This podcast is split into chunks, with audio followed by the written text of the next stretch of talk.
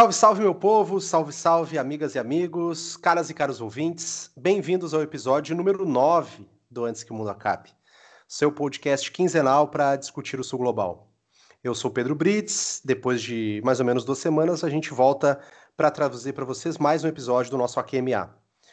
Uh, hoje confesso que uh, bateu uma saudade do nosso estúdio, estúdio Elza Soares é, do nosso encontro presencial, porque afinal o ritmo é outro, mas especialmente porque hoje, 23 de junho, a gente está gravando aqui nessa terça-feira, finalzinho de dia, é aniversário né, da, da, da Elza Soares, aniversário dessa lenda que é a Elza, então já fica como esse programa em homenagem à Elza. Mas também é claro que, tá, enfim, a gente ainda continua tentando entender toda essa loucura, que confesso que eu já estou até um pouco anestesiado, já nem já nem sei mais como, como processar tudo isso. Já, já, já entrei, como a gente entra numa, numa centrífuga, quer dizer, nunca entrei numa centrífuga, mas se tivesse entrado numa centrífuga, imagino que seja mais ou menos isso que a gente vem vivenciando nesses últimos tempos. Bom, agradeço também, aproveitar antes da gente começar mesmo, agradecer a todo mundo que ouviu o nosso episódio anterior, a gente teve uma ótima repercussão, agradecer mais uma vez a Simone, ao Wesley e ao Thales, né, a participação deles foi excelente, Uh, teve uh, muita, muita gente que pôde ouvir, público diferente que chegou ao nosso podcast através desse, desse uh, da, da, da, presença deles. Então a gente agradece a eles e a todo mundo que ouviu e que por acaso começou a nos ouvir no episódio passado, no episódio 8 e está ouvindo agora no episódio 9. Bom, e só para só para não perder a, a deixa, aproveito para pedir para você que está nos ouvindo para nos seguir no, no, seu podcast, no seu agregador de podcast favorito, caso ainda não tenha feito isso, no Spotify, no Castbox, no Anchor e por aí vai, que assim você recebe sempre a notificação quando chegar um episódio novo. Bom, estou aqui com o nosso time, nosso time tradicional, escalação clássica. Minhas caras, como é que estão? Como é que foram essas últimas duas semanas? Marília Kloss, Vi que você viralizou falando da vida de doutorando no Brasil desde o último episódio. Teve bastante repercussão. Como é que está, amiga? Fala, pessoal. Bom dia, boa tarde, boa noite. Queria dizer que eu estou muito feliz por ter viralizado no Twitter fazendo o que eu faço de melhor, que é reclamar. Reclamar, falar mal de tudo, falar mal de todos, é, é o, que eu, é o que mais me dá prazer. Inclusive, começo esse episódio de hoje reclamando que eu tô morrendo de saudade da minha filha, minha gata Bira, que está exilada, autoexilada em Niterói, na casa de outros podcasters desse podcast. Então, já, já reclamando para dar o, o, o tom e o humor que eu estou no dia de hoje. Mas já que estamos aqui, convido nossos ouvintes, nossas ouvintes, a nos seguir no Padrim, padrim.com.br barra antes que o mundo acabe se você não seguir não, né? No caso, se vocês é, gostam do nosso trabalho, gostam do nosso projeto e quiserem contribuir com a gente, ou mesmo se quiserem contribuir para seguir nos criticando, para garantir que esse projeto continue existindo, só passar por lá, padrim.com.br barra antes que o mundo acabe. Valeu. Boa. Giovana Zucato, me conte como é que você está. Está ouvindo muito samba para sobreviver a essa pandemia? Como é que está essa vida aí nos interiores desse Brasil? Olá, Pedro, Bruna, Marília. Olha, vou ser bem sincera, eu vou estar melhor quando eu terminar essa taça de vinho que eu tô tomando agora. Mas na medida do possível, né? Sempre naquela. É, tenho ouvido muito samba, tenho me dedicado a assistir sambas, é, assistir desfiles de escola de samba antigos, a ler mais sobre isso. E agora eu tenho um novo vício, que é entrar no canal do site Apoteose e ficar olhando vídeos de concentração de baterias escola de samba antes dos filhos. Inclusive, recomendo que façam isso, é, porque é uma terapia incrível e tem trazido muito, muita alegria para os nossos dias, né? Outra coisa que vai trazer alegria para os seus dias é nos seguir no Twitter, no arroba AQMA Podcast. Lá vocês ficam por dentro do que a gente está fazendo, é, recebe, recebem muita informação nova, né? E por lá a gente está sempre interagindo com vocês também. Então não esquece de nos seguir lá no arroba QMA Podcast. Maravilha, maravilha. É... Não, parece um bom hábito esse, né? De acompanhar concentrações de escola de samba, me parece um bom hábito. Vou tentar, vou tentar incorporar no meu, no meu dia a dia. Bruna Jäger, como é que você está? É, Para quem não sabe, a Bruna pesquisa América do Sul. Acompanhei sua saga, Bruna, que o site da IRSA estava fora do ar Até isso está se esvaindo, né? Até o acesso aos dados está se esvaindo, mas enfim, não está fácil a vida de pesquisadora. Como é que você está, Bruna? Estou aqui atualizando meu Lattes, tentando dar um boost aí na, na minha vida acadêmica, tendo em vista que estão acabando com todas as minhas fontes de pesquisa, né? Então, estamos aí na luta, porque, como tu, tu comentou, o site da IRSA, que é a Iniciativa para a Integração de Infraestrutura da América do Sul, e do COSIPLAN, que é o Conselho de Planejamento é, em Infraestrutura, é, esses sites eles deixaram de existir. E isso é uma notícia muito, muito triste para a gente, enquanto brasileiros, enquanto sul-americanos, é, tendo em vista que a maior parte né, das publicações, os relatórios, os documentos referentes ao processo de integração regional desde 2000 estavam lá. E para quem, assim como eu, não tinha salvo, para quem, como eu, acreditava nas instituições, não acredite. Salve tudo salve todos os, todos os arquivos dos sites que são importantes para a sua pesquisa. Não acredite na manutenção das instituições, porque o desmonte é real e o desmonte ele vem até mesmo dos sites. Enfim, então estou aí tentando reunir é, esses documentos que foram entraram no limbo da história da América do Sul e para tentar fazer minha contribuição também, né, acadêmica. Boa, boa. Bom, é, a gente se reuniu para o nosso episódio 9, a gente conversou, pensou que a gente fez um balanço de que tem, vem acontecendo muita coisa nessas últimas semanas, não só no Brasil, mas no sul global. E como os nossos últimos programas foram dedicados a, claro, temas muito importantes e que estavam na nossa agenda de temas que a gente acha que são cruciais para entender as dinâmicas do sul global. Apesar disso, a gente uh, entende que seria importante a gente tentar passar em revista o que vem acontecendo nesses últimos tempos no Sul Global e tentar destrinchar um pouco de várias crises, de vários problemas e várias questões que vêm se destacando nos noticiários e que vem mobilizando uh, as nossas regiões, América Latina, Ásia e África especialmente, nesses últimos tempos. Né? A gente pode dizer que se tem um tema geral nesse episódio, é tentar entender porque as crises securitárias têm se aprofundado no sul global nos tempos mais recentes. O que, que há de novo nessas várias crises que a gente vem acompanhando? Uh, se é que uh, existe alguma coisa nova nelas? E se a gente pode entender que o coronavírus, essa crise da pandemia, ela aprofundou tendências, ou se alguns atores que têm interesses específicos estão aproveitando essa crise para fazer valer esses interesses, né? aproveitando que, como diria o Ricardo Salles, que está todo mundo distraído e fazer passar boiada. É basicamente isso que a gente vai tentar discutir um pouquinho, por isso a gente vai fazer um programa que vai ter, claro, o nosso sucão de Brasil bastante turbinado, mas também um girão no sul global completo, com uma escalada de tensões uh, nas distintas regiões do globo que a gente aborda aqui, como eu já falei, América Latina, África, Oriente Médio e Ásia Oriental, para ser mais específico. Como tem bastante coisa acontecendo, Porém, a gente vai dividir esse programa em duas partes. Essa primeira parte, como você vai acompanhar, está focada, além do nosso sucão de Brasil, em América Latina. E na semana que vem a gente lança um episódio novo só sobre Ásia e África e as notícias que estão uh, ah, mexendo com as relações internacionais dessas regiões. Mas antes disso, antes de chegar nessas perguntas mais gerais sobre o Sul Global, vamos, é claro, falar de Brasil. Vamos para o nosso sucão de Brasil.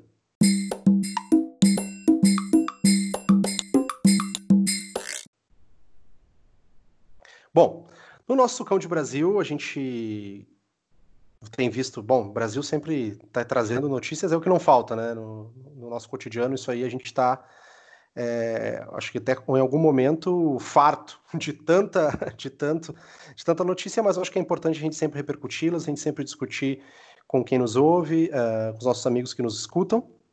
A gente, claro, sempre tem tentado evitar uh, falar de coronavírus, todo podcast, até para trazer outros temas, mas é importante a gente pelo menos mencionar que o Brasil chegou a. ultrapassou o número de um milhão de casos de infectados de coronavírus e passou a marca dos 50 mil mortos, na verdade já passou até a marca dos 52 mil mortos, uh, agora pelo menos esse dia 23 de junho. Uh, e pensar que a gente está um pouquinho mais de três meses do primeiro óbito, né? Então, é, acho que não, não, não dava para deixar de a gente fazer esse registro. e, e, é importante a gente lembrar que a gente está, sei lá, 40 dias sem ministro da Saúde, né?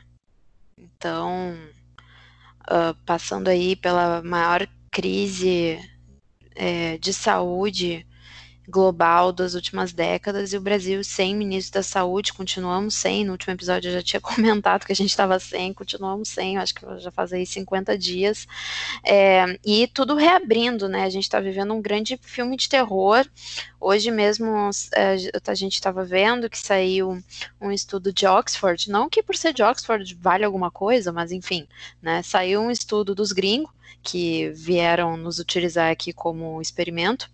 E hum, eles concluíram um estudo de oito capitais brasileiras, incluindo aí Rio de Janeiro, incluindo Porto Alegre, é, as, as, demais agora eu não lembro, mas oito cidades, não são oito capitais, oito cidades brasileiras que estão reabrindo e que não deveriam estar.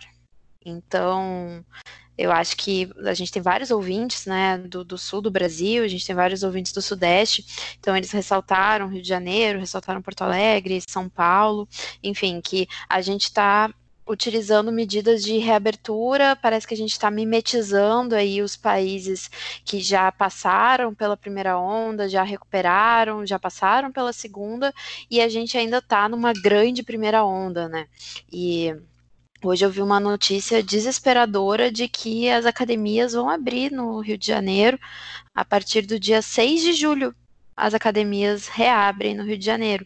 E olha, eu gosto de uma academia, hein? Vou dizer para vocês, eu sou uma assídua frequentadora de academia, mas eu não consigo imaginar um espaço maior de disseminação de vírus e bactérias que possa haver num espaço fechado.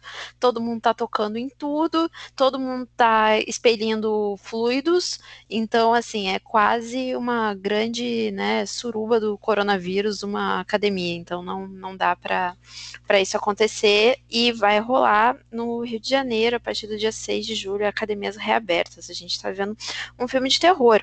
E falando em em Rio de Janeiro, também outra coisa que me espantou muito essa semana foi que agora o prefeito, o Crivella, ele liberou que no BRT as pessoas andem em pé no BRT, agora pode. Sendo que é uma realidade que nunca deixou de existir, nunca, desde que começou a pandemia, não aconteceu absolutamente nenhum dia que os BRTs do Rio de Janeiro não tivessem tido lotação máxima com pessoas de pé e isso era totalmente ignorado por parte do, do poder público e agora está liberado. Então agora pode. Beleza, como se antes estivesse tudo bem e agora fossem medidas né, aos, aos poucos, tendo em vista que a, a, estaria havendo no Rio de Janeiro uma melhora da situação, sendo que, que não há. É desesperador, assim, a gente está passando pela pior crise da história, com os piores governantes da história, assim.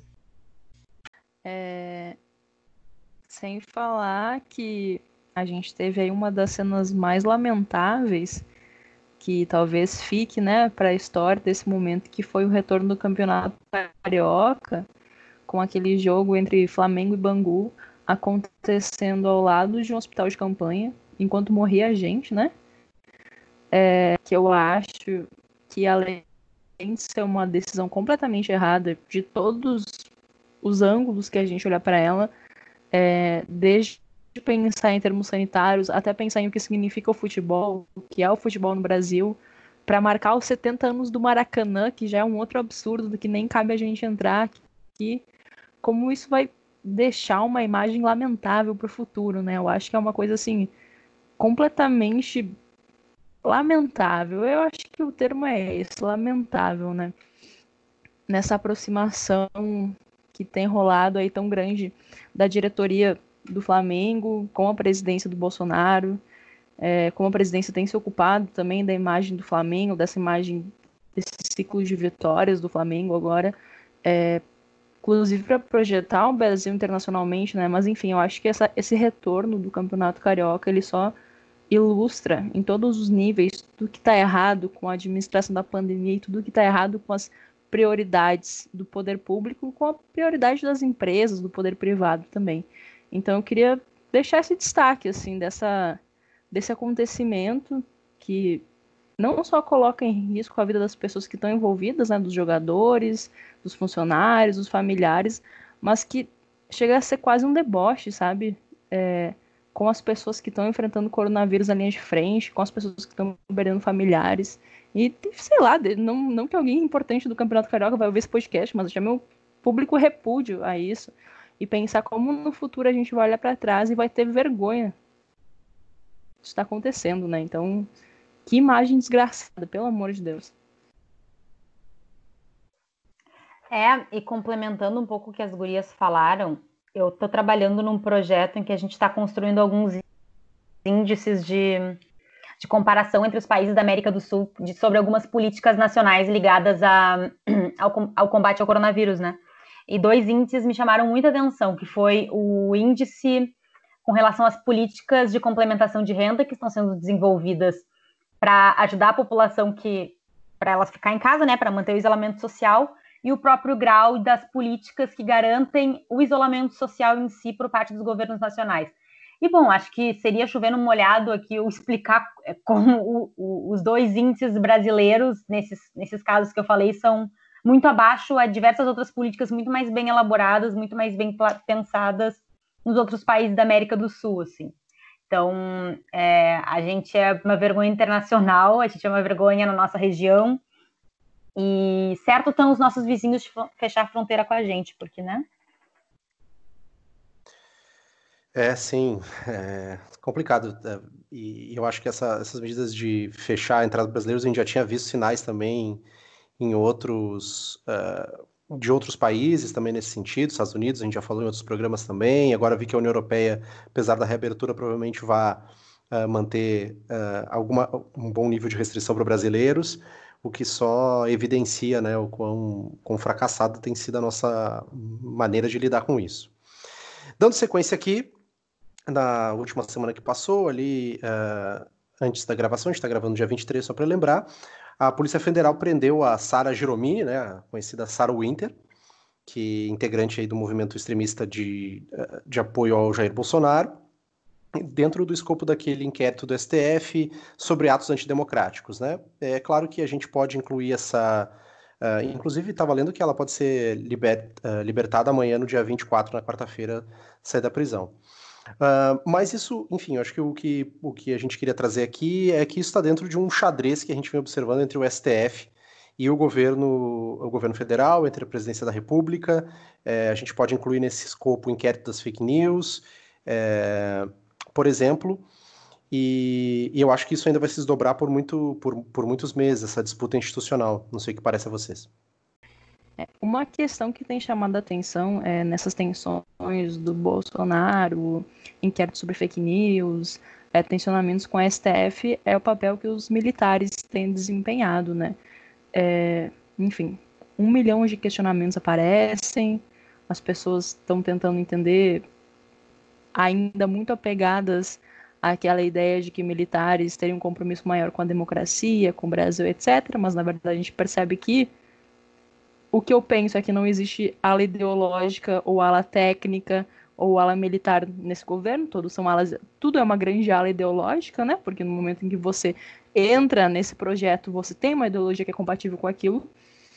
Mas é o papel que os militares, especialmente de patentes mais altas, estão tentando fazer em mediar os conflitos, né, entre Bolsonaro, seus filhos, seus apoiadores mais próximos e o STF que se recebe de notícias justamente é, por exemplo, que os militares têm marcado conversas com Alexandre de Moraes, que está com os dois principais processos, né, que dizem respeito ao Bolsonaro e seus aliados, é, buscando o que se coloca na mídia que os militares estão fazendo uma operação de guerra para salvar o governo Bolsonaro e se colocando como mediadores, né? Quem diria? Os militares operando como mediadores para tentar acalmar as tensões entre o STF e o Bolsonaro. Então, só, só queria pontuar isso, né? Um caminho para a gente olhar agora em que as Forças Armadas, especialmente o Exército, né? A gente também, eu acho que talvez em outro momento cabe a gente debater isso mais profundamente, mas como as Forças Armadas se tornaram claramente um componente político de manutenção desse governo e que estão operando no sentido de manter ele, né? Estão ativamente operando, construindo e entrando no jogo político, diretamente entrando no jogo político de mediar os conflitos entre os poderes e protegendo, né? Protegendo o Bolsonaro completamente, que isso que isso fique marcado pela posterior para posterioridade e que a gente não se esqueça né, daqui para frente quando a gente for fazer análise não cair mais em certas ideias sobre os militares no Brasil. Acho que a gente tem que ter é, bem claro que se o governo Bolsonaro está se mantendo por tanto tempo, a despeito das séries de crimes, a, a despeito de uma série de crimes de improbidade administrativa, pedalada fiscal, eu acho, enfim, né? Aí cabe a outras esferas julgarem, é porque quem está quem tá viabilizando isso são os militares, né? Então, só que eu queria pontuar por agora nesse assunto. Pois é, e para além disso que, que a Gil traz, que eu acho que é muito importante, a impressão que eu tenho é que a, a, linha, a linha muito tênue da, da democracia e da manutenção do, do nosso Estado democrático de direito, manutenção não, né? Porque, enfim, já não, não temos isso desde 2016 na minha avaliação, está muito na relação do, entre o executivo e o judiciário, né? Entre o basicamente o Bolsonaro e o STF. E eu fui nos últimos dias tentando analisar assim se existia algum padrão de relação. E eu acho muito difícil analisar a estratégia do Bolsonaro com relação ao STF, porque ela é pouco, ela é muito errática. Ela não, não constrói uma linha clara, porque hora ele sinaliza no sentido de, de, de, conflito e hora ele sinaliza no, no sentido de cooperação, assim. Então, enfim, a gente sabe que o Bolsonaro não tem um. Uh, o seu projeto político não é racionalmente bem desenhado, né? Hoje em dia eu já acho que o projeto político do Bolsonaro é a, a bandidagem, a pilantragem acima de qualquer outra coisa. Mas hum, é, a, a, demissão do Weintraub, por exemplo, parece ser uma sinalização positiva de que ele atende aos apelos do, do STF, ele dá uma mão e ao mesmo tempo ele vai para para frente do Planalto falar merda sobre o STF, assim, quase no minuto posterior, né? Então, enfim, eu tenho alguma dificuldade de entender qual que está sendo a, a, estratégia dele com relação ao, ao judiciário, assim. Então, trouxe mais dúvida que qualquer outra coisa.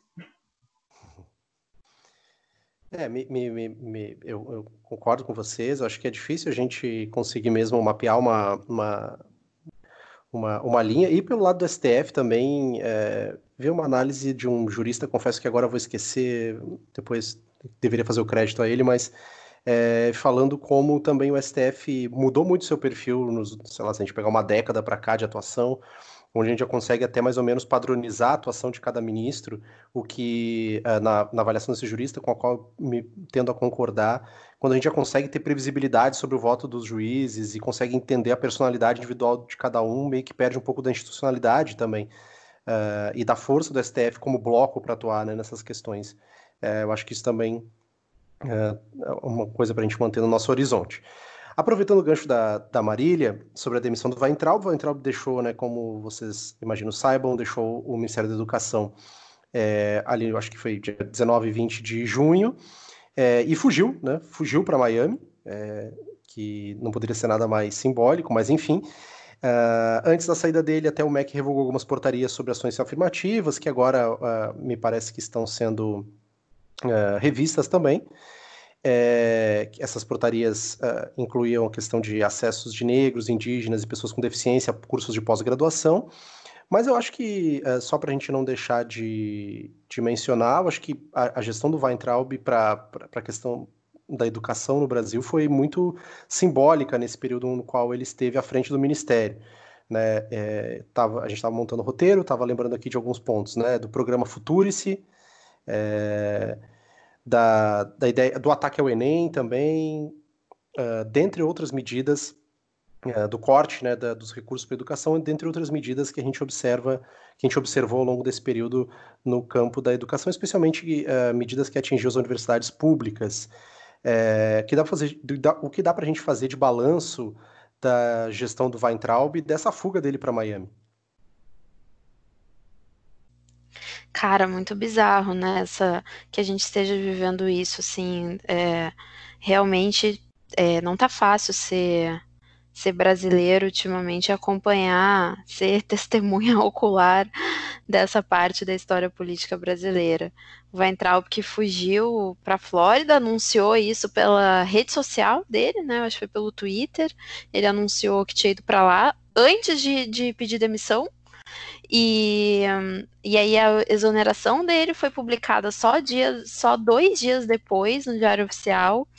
Então, assim, falando em STF, né, ele que tem, ele que hoje é alvo de inquéritos do, do Supremo Tribunal Federal e também do Ministério Público por causa do TCU. Então, ele tá realmente, assim, afogado até o pescoço em um monte de treta e ele foi premiado por isso, né? Porque a, ele vai ser indicado para ser o representante brasileiro no Banco Mundial.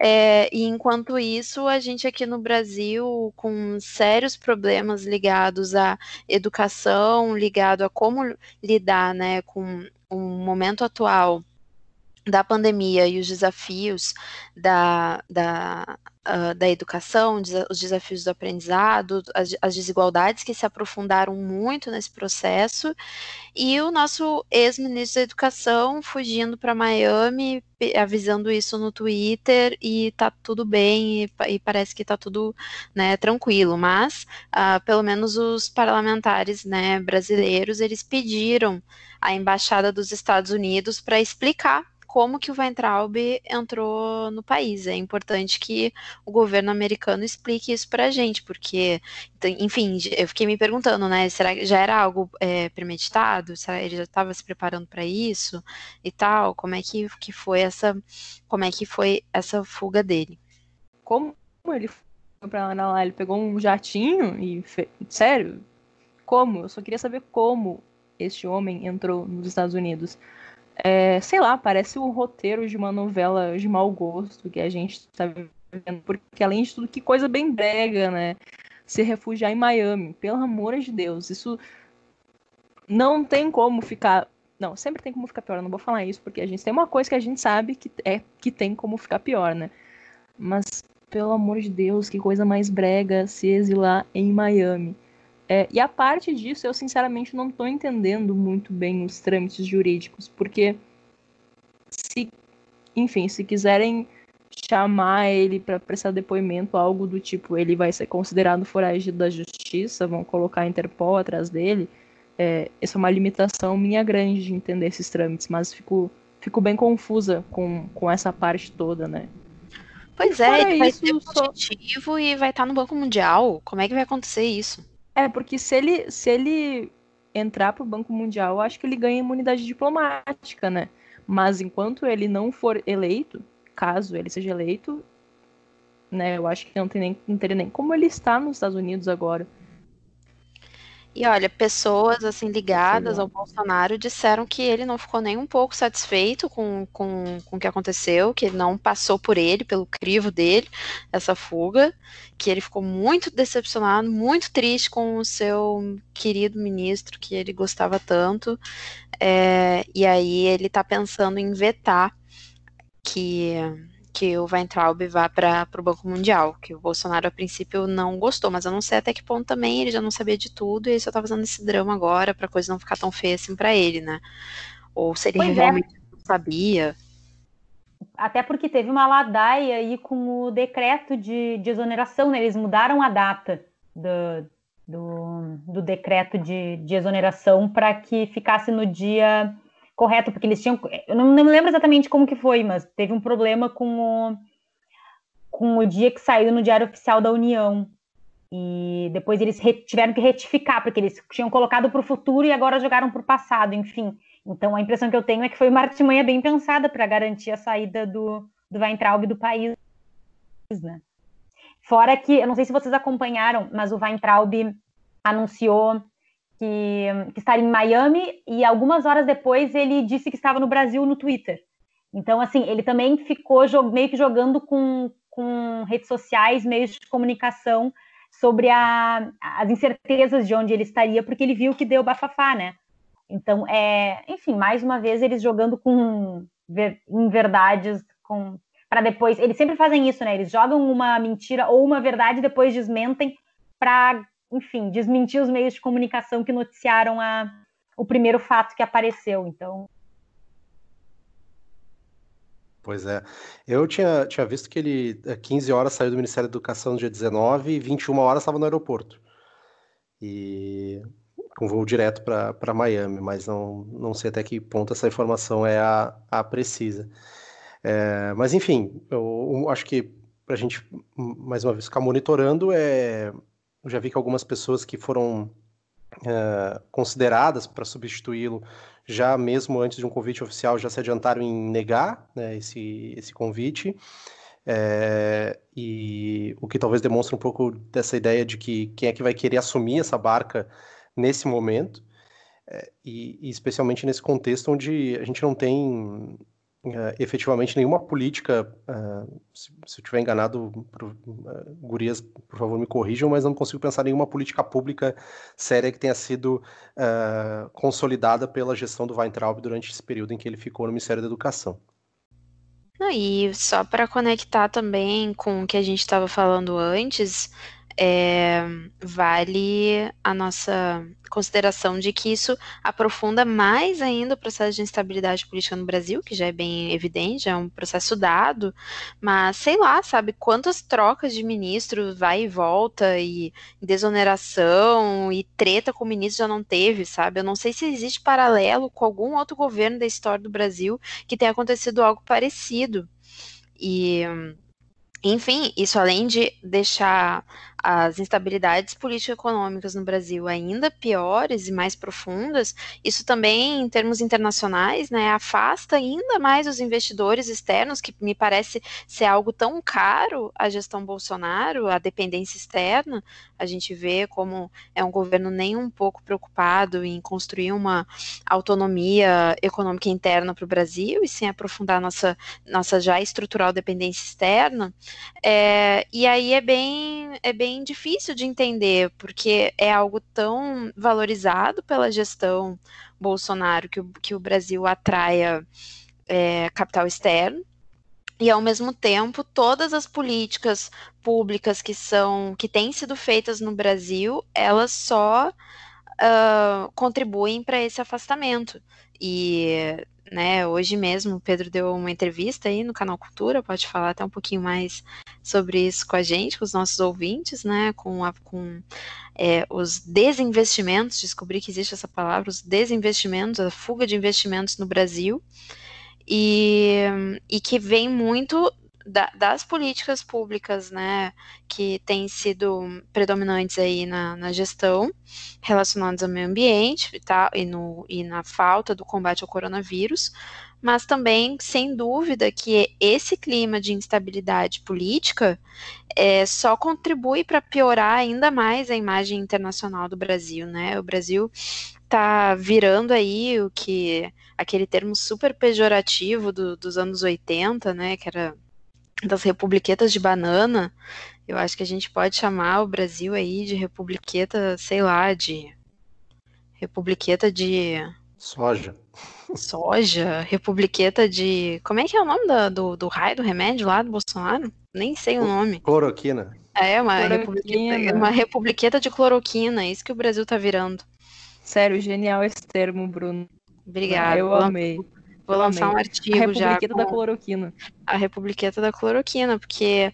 E, e é fato, né, assim, é, na nossa avaliação sobre política externa brasileira e sobre a posição internacional do Brasil, quanto mais o Brasil se, com, se comporta de forma é, submissa a, aos Estados Unidos, é, quanto mais o Brasil se tem um, um posicionamento submetido né, à, hegemonia, à hegemonia de cada época, é, menos o Brasil ganha com isso, né? E, e isso está ficando bem claro agora, porque mesmo com toda essa submissão do Brasil a, a, ao trumpismo, né, ainda assim o Brasil ganha muito pouco com isso e está tendo uma fuga imensa de dólares do país. Então, realmente, assim, tá virando a republiqueta de cloroquina. Precisamos trabalhar em cima desse conceito aí, galera. Bom, dando sequência aqui, é... não podíamos deixar de comentar que o acharam o Queiroz, né? Queiroz está preso, preso em Atibaia porque roteirista de Brasil, ele é criativo. Né? Ou não, gente- né? Ou não, né? Não, não consegui pensar em outra cidade. É, é uma- é uma novela muito ruim, né? Em Atibaia, de novo, no- nos nossos noticiários, e eu ia dizer que isso me lembra o samba enredo da Acadêmicos do Tatuapé, de 2020, que fala de Atibaia. Atibaia. Atibaia, isso aí, Bruno. Terra Então, da festa do morango. Ó, bo- boa. Então, é, é, o Queiroz, querido Queiroz, foi encontrado com seu colchão atrás, do lado da mesa. E, enfim, isso encadeou uma série de reações. Inclusive, lia hoje que isso, ah, mesmo na- nas redes sociais, em geral, Twitter, eh, Facebook, Instagram, ah, diminuiu o engajamento em relação ao Bolsonaro que haveria mobilização até de uma ala de esposas ou familiares de militares que estavam ah, meio criticando o governo por causa disso. É, então, a gente ainda não sabe qual é a ligação do, do advogado, é, que é o advogado Flávio Bolsonaro, que agora já não é mais advogado da família, da prisão do Queiroz, mas o fato é que a gente tem mais uma, um capítulo nessa, nessa sucessão de instabilidades que vem assolando o governo nesses últimos tempos, que, e, inclusive, a gente poderia estar falando só da pandemia, já seria suficiente para a gente poder, como vocês já mencionaram, trazer uma série de questionamentos, mas é, não, é, não é só isso, a gente tem vários outros elementos, e a prisão de Queiroz talvez seja ah, um dos pontos altos desse momento de instabilidade. Uma coisa que eu acho importante a gente pontuar é que a figura do Queiroz, ah, ainda que muito atribuída a, às suas ligações com o Flávio, é uma figura historicamente ligada ao Jair, né? Ele, eles foram colegas no, no exército, né? Depois o, o Jair foi para a vida política e trouxe o Queiroz junto com, consigo, né? Em seus gabinetes, mas eles sempre foram muito próximos e o Queiroz sempre foi quase o, o, o, tesoureiro assim dos recursos ao redor da vida política do Jair, né? Então eu acho importante pontuar isso, porque às vezes de forma natural o pessoal, inclusive é uma estratégia, eu acho, da, da família e colando o Queiroz cada vez mais no Flávio e distanciando ele do Jair. E não é isso, né? Queiroz é Jair. Então, enfim, só é importante pontuar isso. Verdade. Verdade. Giovana, Bruna, querem comentar alguma coisa ou dou sequência aqui? Pode seguir. Beleza. É... Só não poderíamos deixar de mencionar né, que foi aberto o processo de impeachment contra o Witzel no Rio de Janeiro. É, como é uma. A gente, além de ter ouvintes do Rio de Janeiro, como já foi dito hoje, é, também é uma, claro, uma, um estado bastante importante na, na distribuição de poder dentro do Brasil. E o processo do Witzel é bastante simbólico. Muitas pessoas até viram, inclusive, a, a, prisão do Queiroz, já que foi feita pela Polícia Civil do Rio de Janeiro, como parte também desse jogo uh, de empurra em relação entre Witzel e Bolsonaro. Mas interessante o fato de ele ter sido votado uh, basicamente de forma unânime pela abertura do, do, do processo de impeachment. Não, o Witzel, ele tendo abs absolutamente nenhum apoio político, nenhuma grande conexão, tentou fazer uma queda de braço com o Bolsonaro de um lado, por outro lado, a gente não pode esquecer a completa incapacidade de governar, não pode esquecer que ele e Bolsonaro têm o mesmo projeto, se elegeram na mesma base, se elegeram de forma aliada, né? Witzel só existe porque existe Bolsonaro. É... Então, era meio que uma tragédia anunciada e estava com os dias contados. E agora a série de escândalos que tem irrompido, né, da péssima administração dos desvios dos recursos públicos destinados à pandemia, essa é uma, uma série de coisas que é... tem nem o que dizer, né? O cara usar de pandemia, gente, para desviar recurso público, olha, aí eu vou falar que até eu fico surpresa com esse tipo de gente, mas o Witzel é, é isso, né? Completamente incapaz de governar, não tem nenhuma força política, não tem grandes padrinhos políticos no momento que ele rompe com o Bolsonaro. Então eu acho que é bastante provável que esse impeachment passe e, parece que ele foi mexendo no vespeiro errado, né?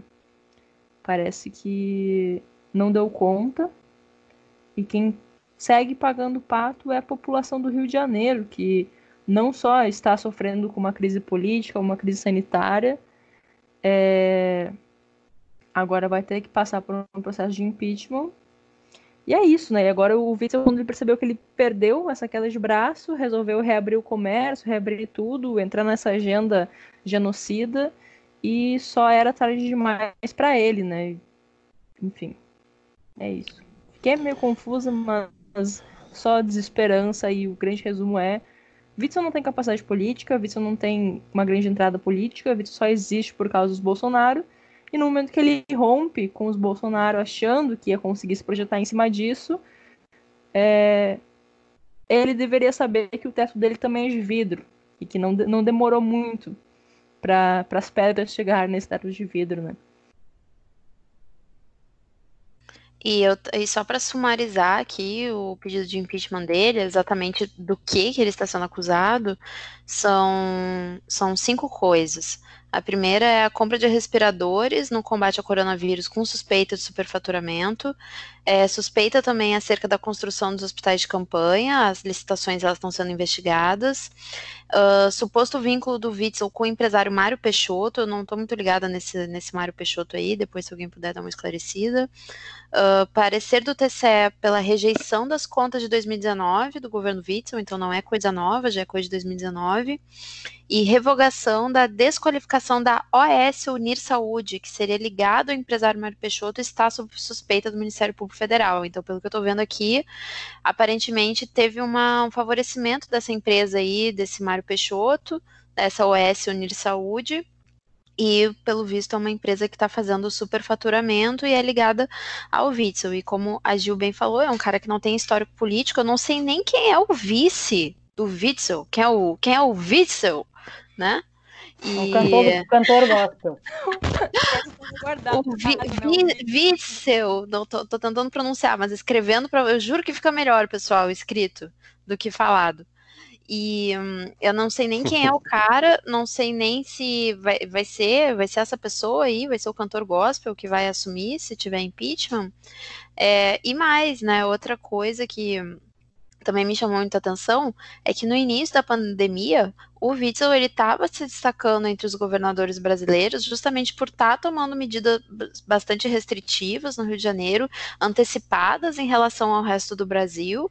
Né? O Rio de Janeiro, nas primeiras semanas da, de, de março ali da pandemia, já mostrou uh, um, um enfrentamento da crise pioneiro em relação ao resto do país, e isso para mim era claramente uma estratégia política dele, né, como a Gil falou, de tentar se desvincular dos Bolsonaro, de tentar construir aí uma imagem política própria, enfim, né, é, não, obviamente não dá para confiar no Witzel, mas aparentava pelo menos não parecendo ser um bom caminho.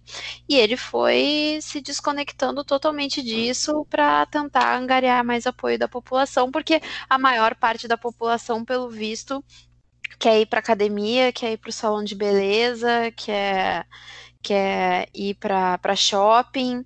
Então ele está tentando conseguir o apoio aí das, desse público. É o fala Mari. Eu ia fazer um comentário muito rápido que eu acho que o AQMA tinha que fazer um episódio só falando da relação da população brasileira e do sul global com shoppings porque é, é, a minha reação natural seria dizer, cara, que coisa mais cafona, coisa mais brega, quer sair de casa, vai para um lugar massa, não vai para um shopping. Mas, enfim, acho que a, a relação entre um, o, o, sul global, o século XXI, e o shopping como espaço de sociabilidade é um tema super interessante que nos diz muitas coisas. Ai, posso fazer um comentário rápido sobre isso, desvirtuando totalmente do nosso tema, mas eu amei a, a a sugestão. Estamos aqui para isso, Bruno. Que, que sim, é, Marília, nunca tinha, nunca tinha pensado que a gente poderia falar sobre isso, mas uma coisa que sempre me impressiona é a padronização né, dos shoppings em qualquer lugar que tu vá, shopping é sempre absurdamente igual, né? E com as mesmas lojas, com os mesmos restaurantes. Então, eu não entendo nem assim, não, não dá nem vontade de conhecer um shopping novo. E aí, só para trazer uma curiosidade, quando eu fui para Venezuela no início de 2013, quando Chaves estava é, falecendo, uh, a coisa que mais me chamou a atenção na Venezuela é porque lá não existem shoppings. Não tem. Não tem mesmo, assim, real. Não tem grandes shopping centers, tem pequenos centros comerciais. E isso foi uma das coisas que eu mais gostei no país, foi o fato de eu não ter conhecido nenhum shopping numa viagem, o que foi, eu acho, a primeira vez.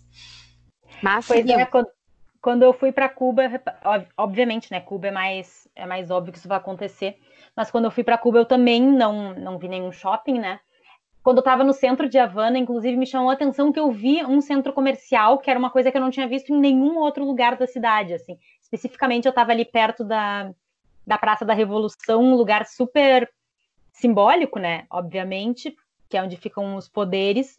E ali pertinho eu vi um, um centro comercial, isso me chamou muita atenção. Então eu gosto, eu gosto muito desse debate, Bruna, porque eu li um texto um tempo atrás falando da, sobre como nós falando do meu espaço enquanto classe média média, assim, espaço super privilegiado, tenho essa relação de, de shopping, tipo, bah, nada a ver, mas que, uh, enfim, todo o debate a respeito dos rolezinhos, por exemplo, traz uma, uma perspectiva um pouco diferente, assim, sobre o que, que significa para talvez uma classe C pós-inserção via consumo tem uma outra relação que é uma, um negócio super mais complexo que eu falo de com uma naturalidade assim, ai, nada a ver shopping pode ter um significado muito maior, né? Enfim. É, sem dúvida, é um espaço de ocupação e é um espaço de empoderamento através do consumo, né? Que é algo que a gente não pode nunca ignorar. Bom, é, fica, fica a sugestão para a gente pensar um episódio futuro. Acho que tem pano para manga para a gente discutir até uh, padrão de consumo também, né? De forma geral, como mencionou a Bruna e a Marília. E, enfim, só para fechar ali, né, o Mário Peixoto é, o, é, o, é empresário, dono de diversas empresas que fornecem serviços terceirizados para o governo do Rio de Janeiro desde a gestão Cabral. É, então, é, é, mais ou menos nesse sentido que estaria a ligação do Witzel com o empresário Mário Peixoto. Se eu não me engano, acho que o filho dele também teve pedido de prisão uh, emitido. Para fechar nosso giro, é, uma notícia relacionada à economia. A gente viu hoje, no dia 23 de junho, uh, cerca de 30 grandes investidoras internacionais anunciando ou ameaçando desinvestir no Brasil, né? São empresas que acumulam cerca de 3,7 trilhões em investimentos aqui no Brasil. Uh, isso se soma a alguns anúncios anteriores uh, de, de empresas uh, também, especialmente europeias, do Japão e canadenses, que anunciaram essa possibilidade de sair do Brasil caso não haja uma reversão da política governamental sobre uh, o desmatamento, sobre uh, o descaso com o meio ambiente. Né? E, e, e, essas empresas estão ligadas a setores como soja, como, uh, como pecuária, e, enfim, então não é só uma ideia de boicote a produtos brasileiros ou coisa do tipo, mas efetivamente a ideia de retirar investimentos do Brasil, o que, claro, poderia afetar gravemente a economia brasileira. Marília? Eu quero falar algumas coisas com relação a isso uh, com relação à dimensão internacional e os impactos que o descaso que o governo brasileiro vem tendo com a Amazônia e o que isso significa. Porque desde o ano passado, uh, quando ocorreram os, as queimadas na Amazônia, eu não vou lembrar exatamente em que período do ano que foi, eu acho que foi ali por setembro, mas eu posso estar falando bobagem. Enfim, que foram é, queimadas na, ali na região em uma quantidade assombrosa não só no Brasil, mas também em outros países que, tem, que são amazônicos, né? Mas eu destaco aqui a Bolívia, que foi um, um lugar onde teve queimadas uh, em proporções uh, parecidas com as aqui do Brasil. São dois fenômenos que eu venho observando, né? Que acho que, em primeiro lugar, uh, a narrativa que o Bolsonaro veio construindo com relação a isso, com a Amazônia, sempre numa perspectiva de nacionalismo, com muitas, muitas aspas, né? Porque a gente sabe o que significa o nacionalismo do Bolsonaro mas com relação à Amazônia, ele vem construindo essa, essa narrativa de uma forma muito particular, né? De, de dizer que existem interesses estrangeiros, que são interesses uh, de intervenções estrangeiras com interesses próprios e tudo mais. Uh, num, então, ele se vale de um discurso nacionalista para fins muito, muito complicados, né? Então, eu sempre olho com muita atenção nisso. Mas, ao mesmo tempo, acho que nós, enquanto brasileiros, também temos que olhar a, a dimensão da internacional do debate amazônico também com alguns cuidados, né? Porque uh, nós, enquanto internacionalistas, sempre tem, temos isso muito presente, né? Sobre o que significa o debate da internacionalização da Amazônia uh, por parte do norte global. E desde o ano passado eu tenho visto o debate sobre isso crescer. Então, esses dois debates estão sendo botados, às vezes de forma contraditória, às vezes de forma complexa, mas sempre muito perigosa. Então, eu sempre me atendo muito com relação a isso. E, de forma alguma, é, isso que eu, que eu trago, é, eu quero diminuir a importância, a importância não, a gravidade de todas as medidas que, que o governo Bolsonaro tem feito com relação a, a meio ambiente e desmatamento, né? Acho que a política do Bolsonaro de demitir funcionários do IBAMA por excesso de eficiência, ou seja, eles estavam sendo eficientes demais em controlar queimadas de estudo, né? É, é, o aparelhamento do governo por parte de grileiros, seja na FUNAI, seja no IBAMA. Então, enfim, mas eu sempre acho que a gente tem que olhar com muito cuidado assim a, a dimensão internacional da Amazônia, porque essa é uma agenda histórica e complexa. É muito difícil se, assim, se posicionar nesse debate, não, que, não, na, não na dicotomia Bolsonaro versus grandes empresas, né? Porque a gente estar sempre contra esses dois lados. Só que, para mim, é, é bem difícil, assim, como tu apresentou, é, Marília, essa, essa, esse debate de que, por um lado, a gente tem uh, grandes empresas fazendo um movimento internacional importante de pressão política do Bolsonaro, é, que acaba realmente sendo efetivo no sentido da imagem internacional do país. A gente vê que isso é, faz parte até da pauta assim de mu muitos eleitores do Bolsonaro tem como seu principal eixo de decepção assim a, a política ambiental, porque é, o, o, tema ambiental eu acho que ele é um tema, não sei se tu Marília concorda comigo, tu que trabalha com isso, mas ele é um tema mais assim consensual, eu acho dentre os grandes temas políticos, eu acho que ele é um tema de mais consenso. E a gente vê muitas, é, muitos eleitores do Bolsonaro que se veem bastante decepcionados justamente com, uh, com o grande aumento dos desmatamentos e da falta né, de uma política de proteção ambiental. Mas, ao mesmo tempo, não tem como a gente achar que essas grandes empresas multinacionais que formam verdadeiros oligopólios no Brasil, ligados à produção de alimento, à logística internacional, a to, to, é, é, são empresas que dominam toda a cadeia de suprimento, né? Essas, essas empresas que se colocaram com, que se colocaram contra e ameaçaram parar de investir são as maiores empresas empresas que formam o oligopólio produtivo brasileiro, que, diga-se de, de passagem, né, é importante ressaltar, não são brasileiros. Né? A gente tem a nossa a nossa produção hoje no Brasil completamente dependente de capital externo, seja a produção industrial, seja a produção agrícola. Então, essas empresas elas dominam todas as esferas, desde a plantação até a produção de energia e, inclusive, também a logística, a venda desses produtos é, na logística internacional, na cadeia de suprimentos. Então, assim, é por um lado algo para a gente ficar atento que, né, é, sem dúvida, essas empresas elas não têm, não estão adotando esse discurso por benevolência, por preocupação genuína com como vai estar o planeta daqui a 100 anos, sabe? Para as próximas gerações. E sem dúvida tá, é muito enviesada de interesse, sim. O que não de forma alguma não invalida a importância da proteção ambiental, só que realmente é curioso que essas empresas estejam, logo as maiores, né, estejam ameaçando retirar os seus investimentos do Brasil, nesse contexto de grande instabilidade política que abre uma porta muito importante para aumentar os seus lucros. Né? Então, assim, é, eu vejo dessa forma, que é uma grande janela de oportunidade para essas grandes empresas de aumentarem a sua produtividade, sua acumulação de capital aqui no Brasil e ficar menos dependente das instabilidades políticas de um governo que eles não confiam e que não tem uh, muita, muito, né, não tem jogo político. Então eu tô bem bolada por ambos os lados, assim, meio me sentindo meio impotente, meio sem saída em relação a isso.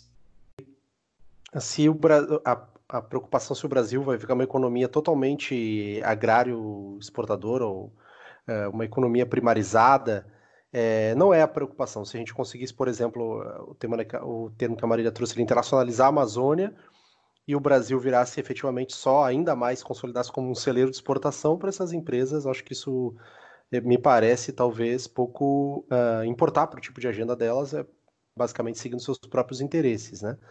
E isso se soma a uma, uma crise brasileira profunda, né, de economia, uh, com a previsão econômica de uma queda de PIB talvez de 8%, né? Então, um cenário bem caótico.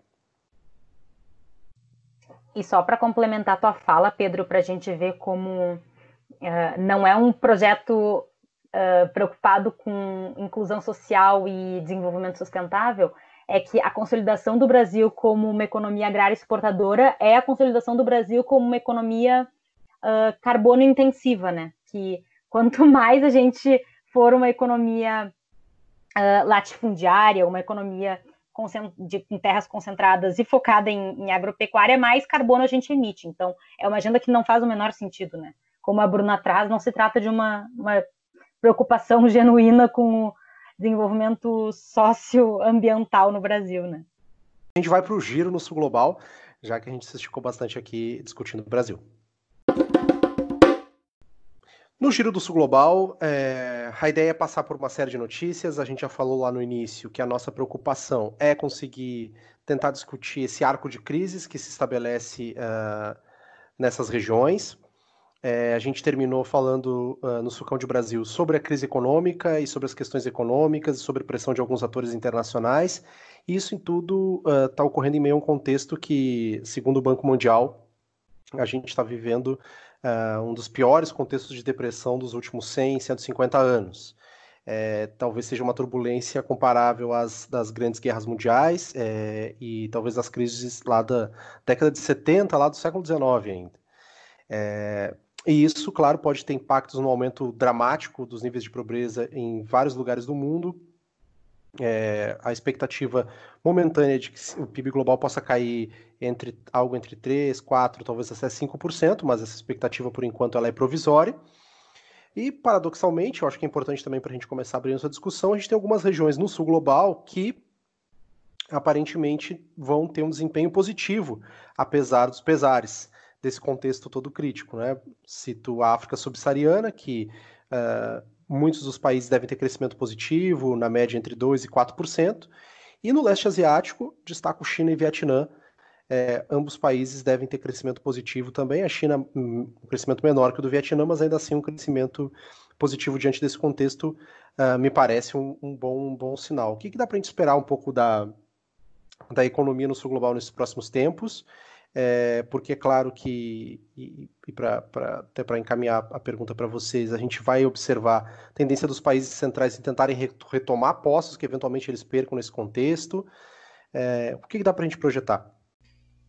Olha, eu não sou muito otimista, infelizmente, em relação a, a uma recuperação econômica do sul global, o sul global puxando, enfim, é, uh, a, a retomada do aquecimento da, da, economia mundial, eu acho que todos nós, internacionalistas, somos bem traumatizados em relação à crise de 2008 que foi, que diga-se de passagem, foi uma crise muito menor do que a que a gente está vivendo agora, e a gente sabe que a gente ainda estava estudando os efeitos da crise de 2008 até a crise do coronavírus. A gente pode dizer que essas duas crises se sobrepuseram, porque a gente ainda vivia um contexto global, econômico global, de efeitos da crise de 2008.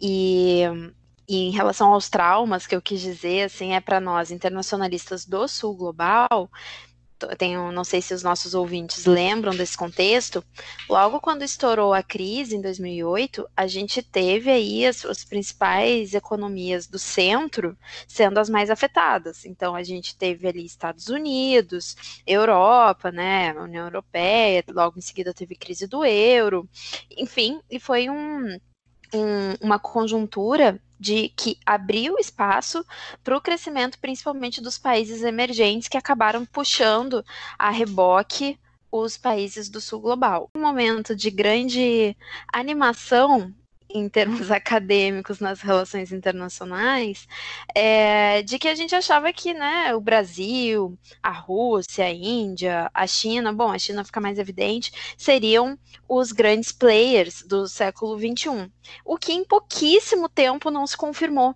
Né? Então é importante a gente é, lembrar disso, né? Como essa, essa nossa esse nosso otimismo que durou ali entre mais ou menos 2009 e 2012, ele, foi, ele acabou sendo rapidamente desmontado.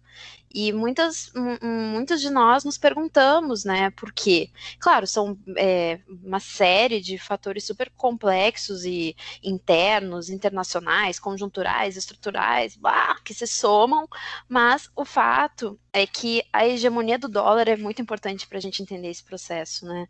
O fato de não ter aparecido uma moeda que pudesse ser competitiva em termos de substituir o poder do dólar, isso foi fundamental para o reenquadramento desses países do sul global, países fora a China, né, e a Índia também em boa medida, até porque a Índia acabou se tornando um aliado importante dos Estados Unidos, mas principalmente de países como Brasil, África do Sul e Rússia, é, de que esses países não, enfim, tomassem a posição de fato uh, que, que a, a, prometida posição no sistema internacional, porque com a hegemonia do dólar, a gente tem um contexto de que em momentos de crise, os, os ativos, os capitais especulativos, os investimentos, eles tendem a correr para o próprio dólar. Então a gente teve ali um, um, momento de crise do que foi iniciada por uma crise do dólar, em que a gente teve uma fuga de capitais do dólar para outros países, e aí o Brasil e outros países do sul global foram muito beneficiados desse processo, mas rapidamente começa a haver um movimento no sistema internacional de uh, reordenamento e de é, uma contraofensiva né, hegemônica por parte dos Estados Unidos da retomada da centralidade desses investimentos. E isso se soma ao contexto, enfim, de crise política no Brasil e tudo mais, e em outros países também que a gente conhece muito bem.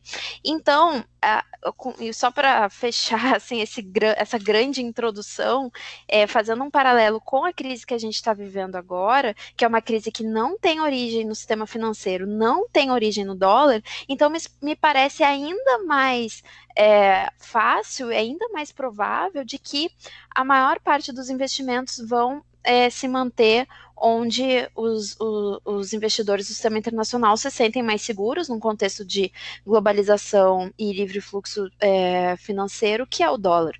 Então, por isso que eu não sou otimista em relação ao crescimento do sul global nesse contexto. Eu sou de uma vertente muito mais de que aprofunda um processo já corrente que a gente já vinha vivendo de, na última década, que a gente vive um momento de contraofensiva dos Estados Unidos para manutenção da, da, da, sua hegemonia no sistema internacional, e que, portanto, a, essa crise vai aprofundar esse processo e, devido às instabilidades políticas no mundo inteiro, os investidores vão se comportar de forma mais conserva conservadora e manter os seus investimentos também mais conservadores. Então, por isso que eu acho que uh, para a próxima década a gente não teria uma perspectiva positiva econômica para os países do sul global em termos de investimento externo, né?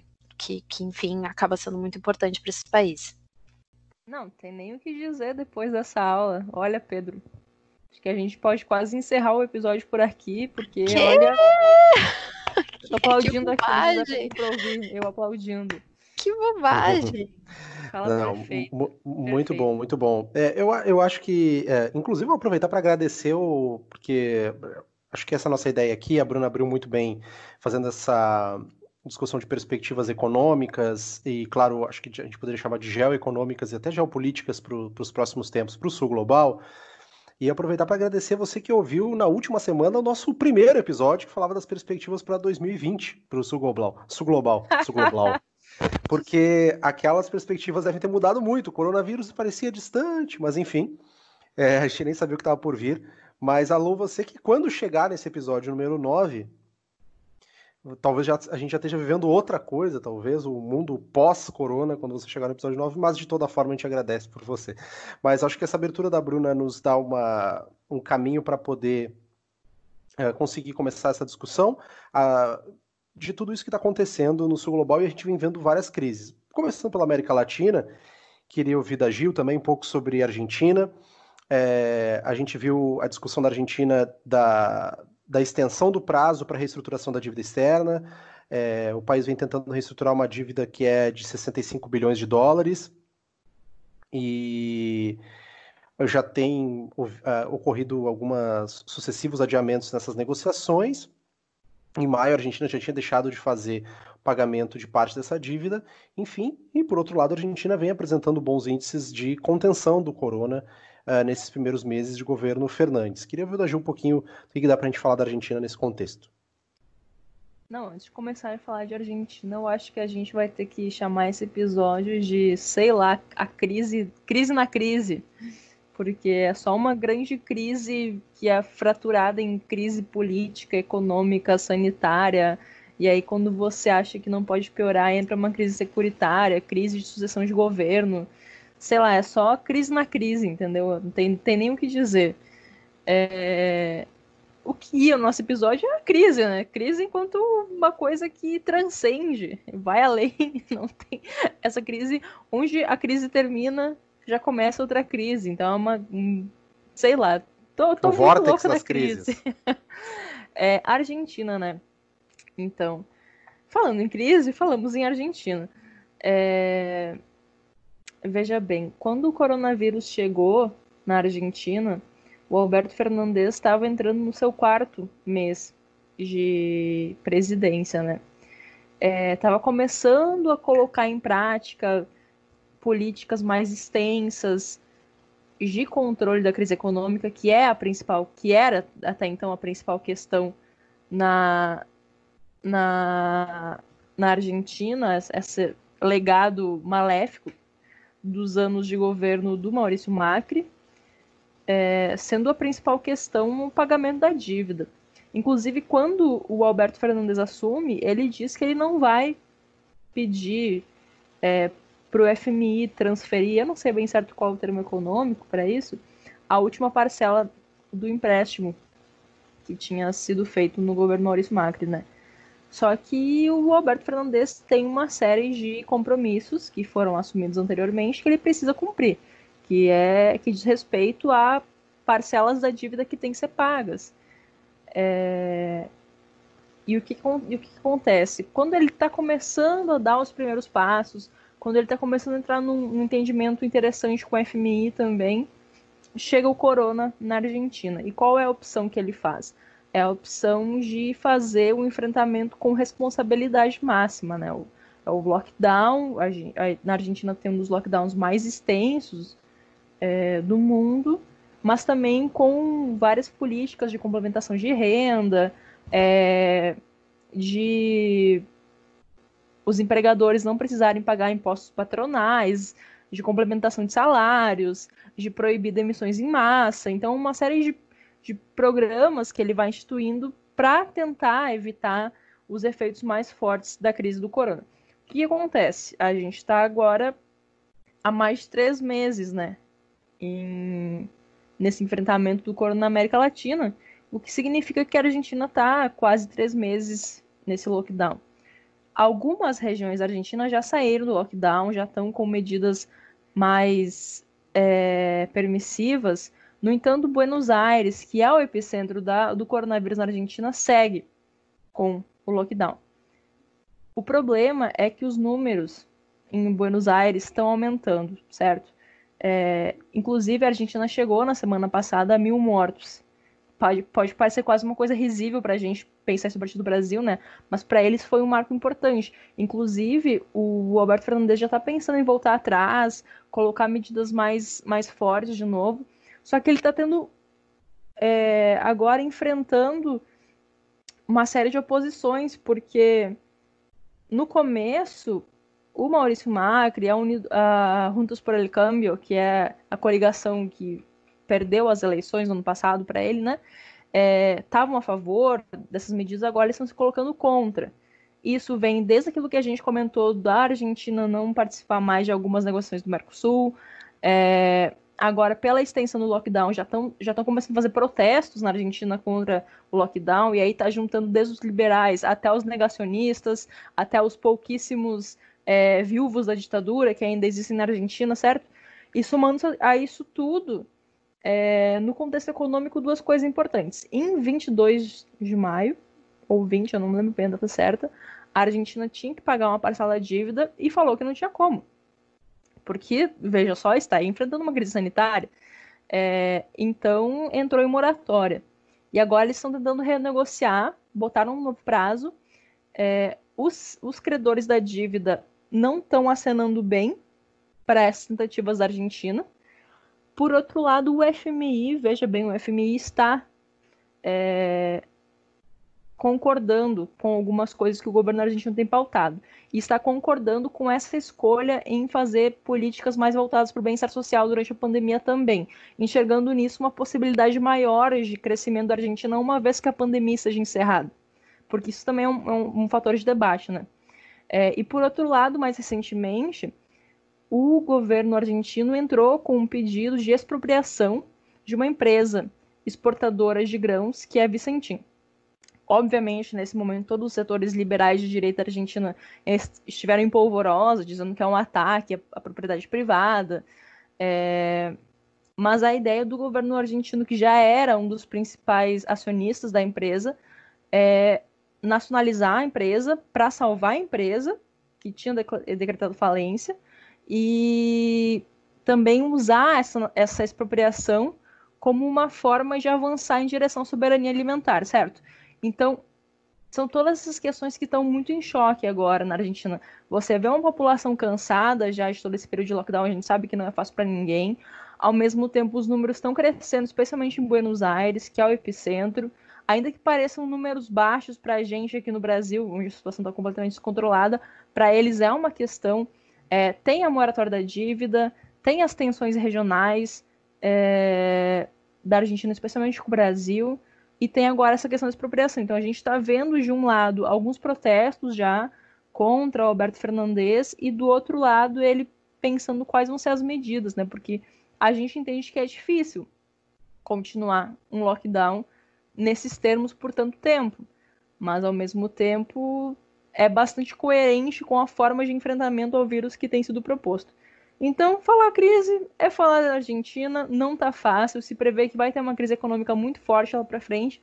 Ao mesmo tempo, a aposta, que inclusive é uma aposta que é encampada pelo FMI, que eu acho muito curioso, é que se mantendo uma seriedade no enfrentamento à pandemia agora, uma vez que o coronavírus esteja vencido ou pelo menos controlado, a Argentina se recupera economicamente mais rapidamente que o Brasil, por exemplo. E me estende bastante, mas você sabe que eu me empolgo falando disso. Não, boa, boa, Gil, boa. É... Dando sequência ao nosso giro, dando sequência nosso giro, para porque a gente está com o tempo corrido aqui. Venezuela, sobre Venezuela, uh, Juan Guaidó abriu embaixada na Bolívia após uh, o, o governo boliviano romper com Maduro.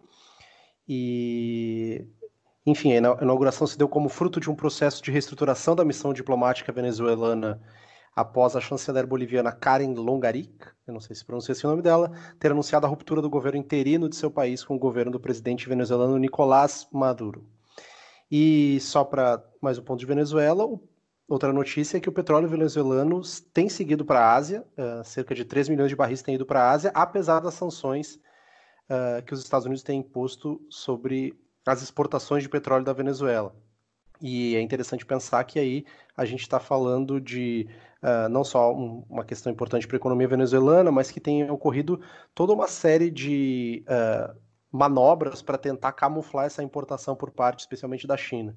Troca de navios uh, no Estreito de Malaca, esse tipo de coisa. O que dá para a gente falar de Venezuela nesse contexto? Um, essa parceria entre China e Venezuela ela não é nova, mas o que é novo, o que a gente pode considerar novidade em relação a isso, é a postura cada vez mais assertiva da China na, num, num espaço geográfico considerado aí, historicamente pelos Estados Unidos como seu quintal. Então, até poucos anos atrás, a gente via que, como parte da sanção global chinesa, a América Latina ela aparecia de forma muito mais tímida nas parcerias, né? Ficava muito mais no âmbito assim uh, de parcerias comerciais, mas nada, não, a gente não vê coisas muito polêmicas, né? Até aquela construção do canal da, da Nicarágua que a China ia fazer, que ia competir com o canal do Panamá, esse projeto uh, foi enterrado. Então, assim, a gente via que até pouco tempo atrás a China evitava se meter aqui na região e em coisas polêmicas, e isso está começando a mudar bastante, isso está começando a mudar rápido, e é importante a gente continuar monitorando isso, afinal de contas a presença tem ficado cada vez maior, e isso com certeza vai é, influenciar muito nos rumos da região. A gente, só para relacionar com a Argentina, que a gente estava falando antes, a gente tem, é, teve um anúncio mês passado de que a China agora é o maior parceiro comercial da Argentina passou o Brasil, né? Essa é uma notícia aterradora para a política externa brasileira e para o pro processo de integração regional, o falido processo de integração regional na América do Sul. Afinal de contas, a gente não pode mais nem falar sequer de um eixo Brasil e Argentina como eixo uh, eixo consolidado né, de parceria e integração. Então, o Mercosul já vem em crise, agora é, Brasil e Argentina não são mais os maiores parceiros comerciais, ambos agora têm a China como seu maior parceiro, e em relação à Venezuela, que a gente já tinha bastante a, a presença chinesa, a presença russa, agora a gente vê isso de forma mais, mais acentuada, e foi um movimento político da China é, bastante uh, agressivo politicamente em relação aos Estados Unidos. Então, isso se soma também à guerra comercial entre China e Estados Unidos, é uma continuação, né? Essa eu vejo como uma continuação da guerra comercial entre China e Estados Unidos, o fato dos chineses estarem comprando esse petróleo embargado venezuelano. E só para comentar aqui, pessoal, que eu tinha esquecido de comentar com vocês, nós tivemos muitas respostas dos nossos ouvintes no Instagram, que fizeram muitas sugestões de tema para a gente falar hoje. É, quero agradecer ao Pedro Becker, que perguntou sobre China e Argentina, a Juliana Teixeira, que perguntou sobre o isolamento das políticas da Argentina na, na América Latina liberal, das dificuldades da integração regional. É, daqui a pouquinho a gente vai falar mais sobre países africanos. É, daqui a pouquinho a gente vai falar mais sobre Bolívia também, Júlia. Lucas também sugeriu da gente falar dos impactos da financiarização nas políticas do Sul Global, acho que já deu para falar um pouquinho disso. Karina, estou preocupada em relação ao Ministério das Relações Exteriores, eh, os novos rumos da política externa brasileira. Enfim, a Larissa Rosevics também perguntou de eleições na Bolívia. A gente vai tentar aí, muitas, muitas coisas a gente já falou, e outras a gente vai tentar dar um foco agora especial no, no final do episódio, mas agradecer muito aos nossos ouvintes que estão uh, interagindo com a gente, nos mandando sugestões, isso é bem importante para que a gente consiga aí guiar as nossas, as nossas impressões, né? Show, agradecer aos ouvintes. É, já que falamos de Bolívia, não lembro qual foi o ouvinte, a Bruna qualquer coisa me, me, me sopra aí, mas vamos para Bolívia. A presidente boliviana Giannini Anhes, Anhes depois Marília me ajuda na pronúncia, é, com, confirmou por enquanto a lei de adiamento das eleições para o dia 6 de setembro, é, mas ela ainda vinha propondo que essa, para além de 6 de setembro, essas eleições fossem jogadas mais para frente. A alegação dela era em relação a um eventual pico do coronavírus. Uh, Marília, o que, que, a gente pode falar desse cenário eleitoral na Bolívia? Não, eu sei que dá para a gente fazer, eu acho que inclusive devemos, quando chegar mais perto das eleições, fazer um episódio só sobre Bolívia. Porque, por exemplo, eu estava louco para te fazer a pergunta: dá para pensar num evismo sem Evo Morales? Mas eu sei que daí a gente vai, a gente vai, teria muito pano para manga. Mas para a gente comentar como é que está esse cenário pré-eleitoral na Bolívia. Então, a Bolívia acha que assim como a Argentina e talvez como o mundo inteiro, como a Bruna bem falou, está vivendo uma crise dentro da crise, né? Porque a Bolívia ela já vinha um cenário de instabilidade bem grande desde a deposição golpista, né? Do golpe, vamos ser mais diretos, que o Evo Morales sofreu em novembro do ano passado. E a, a forma como a Bolívia tem combatido a pandemia, eu acho que a gente já conversou sobre isso nos episódios passados, uh, tem sido basicamente pela militarização, assim, é, é, um, é, um, dos países que mais tem securitizado a crise sanitária aqui na América do Sul. E esse não é um detalhe menor, porque grande parte da oposição, sobretudo a oposição à esquerda da Janine Inês, está uh, dizendo que ela está se valendo do contexto de pandemia para evitar marcar as eleições, né? As eleições, a princípio, seriam em maio. E o último dia que o TSE permitiu, que o TSE boliviano, no caso, permitiu que, que as eleições ocorressem seria dia 6 de setembro. Então, ela deixou para a última da última da última, assim, era, era o limite constitucional é, que foi estabelecido, né? Só que enfim, eu ainda não acredito que essas eleições vão acontecer no dia 6 de setembro, porque ela diariamente dá novas declarações dizendo que é impossível. E, ao mesmo tempo, o cenário interno da Bolívia é muito tenso, porque estão tá, acontecendo muitos protestos contra a quarentena. A Bolívia foi um dos países que, assim como a Argentina, adotou uma política de isolamento social muito rígida, mas uh, no sentido de punir criminalmente quem estivesse desrespeitando a quarentena com penas muito graves, assim. E uh, o decreto, ele é todo o decreto de isolamento social do início de março, desculpa, da metade de março, ele é muito controverso e cheio de arbitrariedade. Então abriu espaço para que uma exceção bizarra se, se instalasse no país.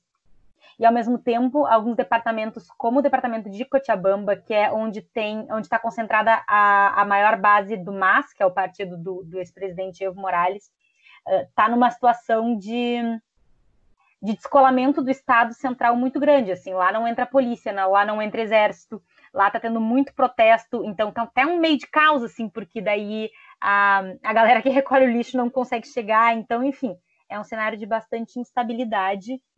E vamos ver o que, vai acontecer. Acho que a gente pode fazer um episódio só para discutir sobre se existe mais uh, evismo sem Evo, né? Acho que essa é uma questão bem interessante, mas mas para pontuar que o país vive uma situação muito dramática, assim, porque uh, a partir do momento em que tu opta por uma saída securitizada, por uma crise sanitária, é óbvio, é evidente que os resultados uh, não vão ser só violentos, mas vão ser muito dramáticos em termos de saúde, assim. A Bolívia não conseguiu controlar o coronavírus como, como seria o ideal. Claro que é um país que não está em níveis tão alarmantes quanto o Brasil, porque teve um grau maior de isolamento social, mas ainda assim sobretudo os departamentos de Beni e de Santa Cruz estão em situações de muita calamidade, assim. Então, é, é triste, assim, mas é o óbvio, é o esperado. Tu não combate um problema de saúde com um militar, né? Mas é isso, assim, a solução da, da direita golpista uh, na América do Sul é a violência, né? Independente de qual seja o problema, a resposta é a arma para eles, parece. Então, enfim, mais uma prova de que não funciona. E vou aproveitar teu gancho, que você mencionou essa questão da, das leis duras e que tem, são carregadas de arbitrariedade, para falar do Chile, porque o Congresso chileno uh, recentemente endureceu as penas por violação da quarentena, uh, incluiu uma cláusula que uh, prevê até cinco anos de prisão para quem romper com a quarentena.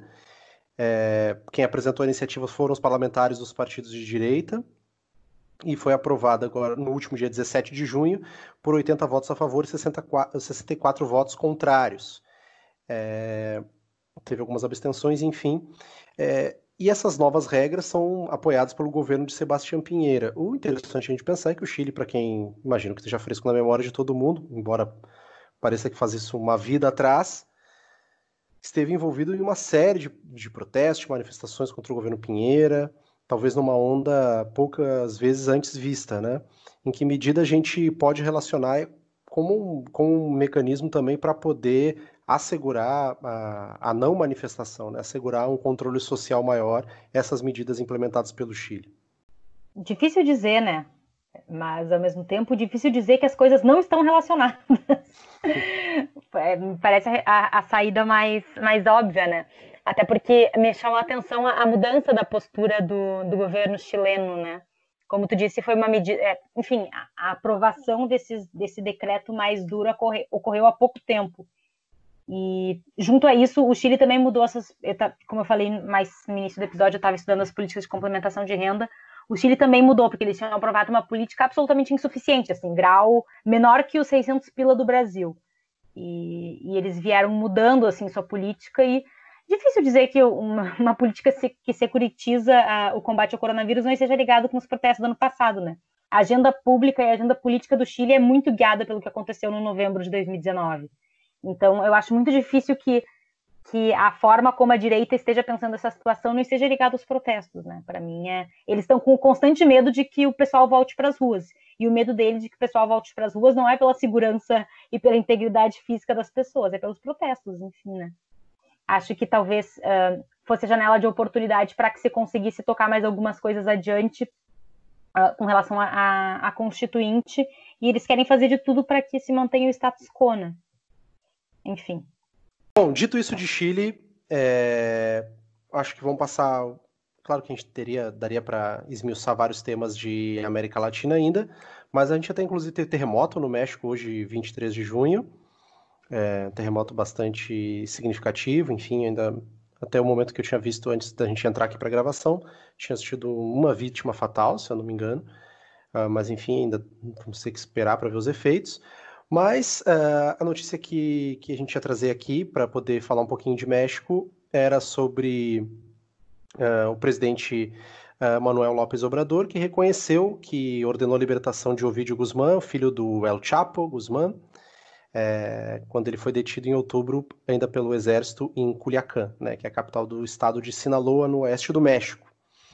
É, foi no último dia 19 de junho, ele, ele revelou que ele pessoalmente tinha ordenado essa, liber, essa liberação, houve também todo um, um, burburinho em torno de uma pretensa, uma possibilidade de aproximação é, ou de, de, que exista um, um, contato entre Lopes Obrador e a família de El Chapo. Uh, mas eu acho que é mais importante a gente pensar, porque o México também viveu um momento de turbulência nesses últimos tempos durante a pandemia. A gente comentou em episódios anteriores as manifestações que ocorreram lá. E agora a questão do, do narcotráfico, é sempre um tema presente também, especialmente no noticiário internacional sobre o México, volta à tona com essa questão, que é claro que não é o crucial aqui, é mais para a gente poder comentar um pouquinho de México. Bom, acho que essa notícia que o Pedro traz uh, toca em várias questões que são bastante estruturantes com relação à agenda do, do AMLO, né, do, do Lopes Obrador. Porque o Lopes Obrador ele chega no poder uh, com propostas uh, relativamente diferentes, né? Ele, o, o AMLO chega no poder com uma agenda de centro-esquerda, foi eleito com uma agenda de centro-esquerda, é um nome importante da, da esquerda mexicana historicamente, e, uh, e muitas delas passam, por exemplo, pela agenda de, do tráfico de drogas, né? Porque acho que não é, não é novidade para nenhum dos nossos ouvintes, das nossas ouvintes, que um, o tráfico de drogas e os cartéis da droga no México são elementos muito importantes, são um problema muito crítico. Então, ele chega no poder propondo construir uma agenda diferente com relação ao tráfico, e não é o que a gente tem visto até agora. Diversas das agendas uh, mais estruturantes do AMLO não foram, não estão sendo cumpridas conforme as promessas de campanha. E esse é um ponto-chave que a gente tem que ter em mente. Uh, além disso, a agenda de combate ao Covid do, do AMLO também foi muito controversa, né? Então, a, a minha avaliação é que o governo que ele tem feito está sendo muito muito abaixo de qualquer expectativa. As minhas expectativas não eram altas, pra, não, não eram altas para ser sincera, assim. Acho que a, a construção da centro-esquerda mexicana é muito, muito problemática em diversos aspectos. Mas ainda assim o AMLO ele está vindo de, de mal a pior, né? E acho que os protestos, uh, sobre, sobretudo os movimentos feministas que a gente viu, veio comentando nos últimos episódios, eles são muito. dizem muito sobre isso. É, bom, então vamos fechar nossa parte 1 de, desse giro das crises no sul global. A gente passou por Brasil e América Latina. É, claro que a gente vai indicar uma música para manter a tradição. Agradecer você que nos ouviu nessa parte 1.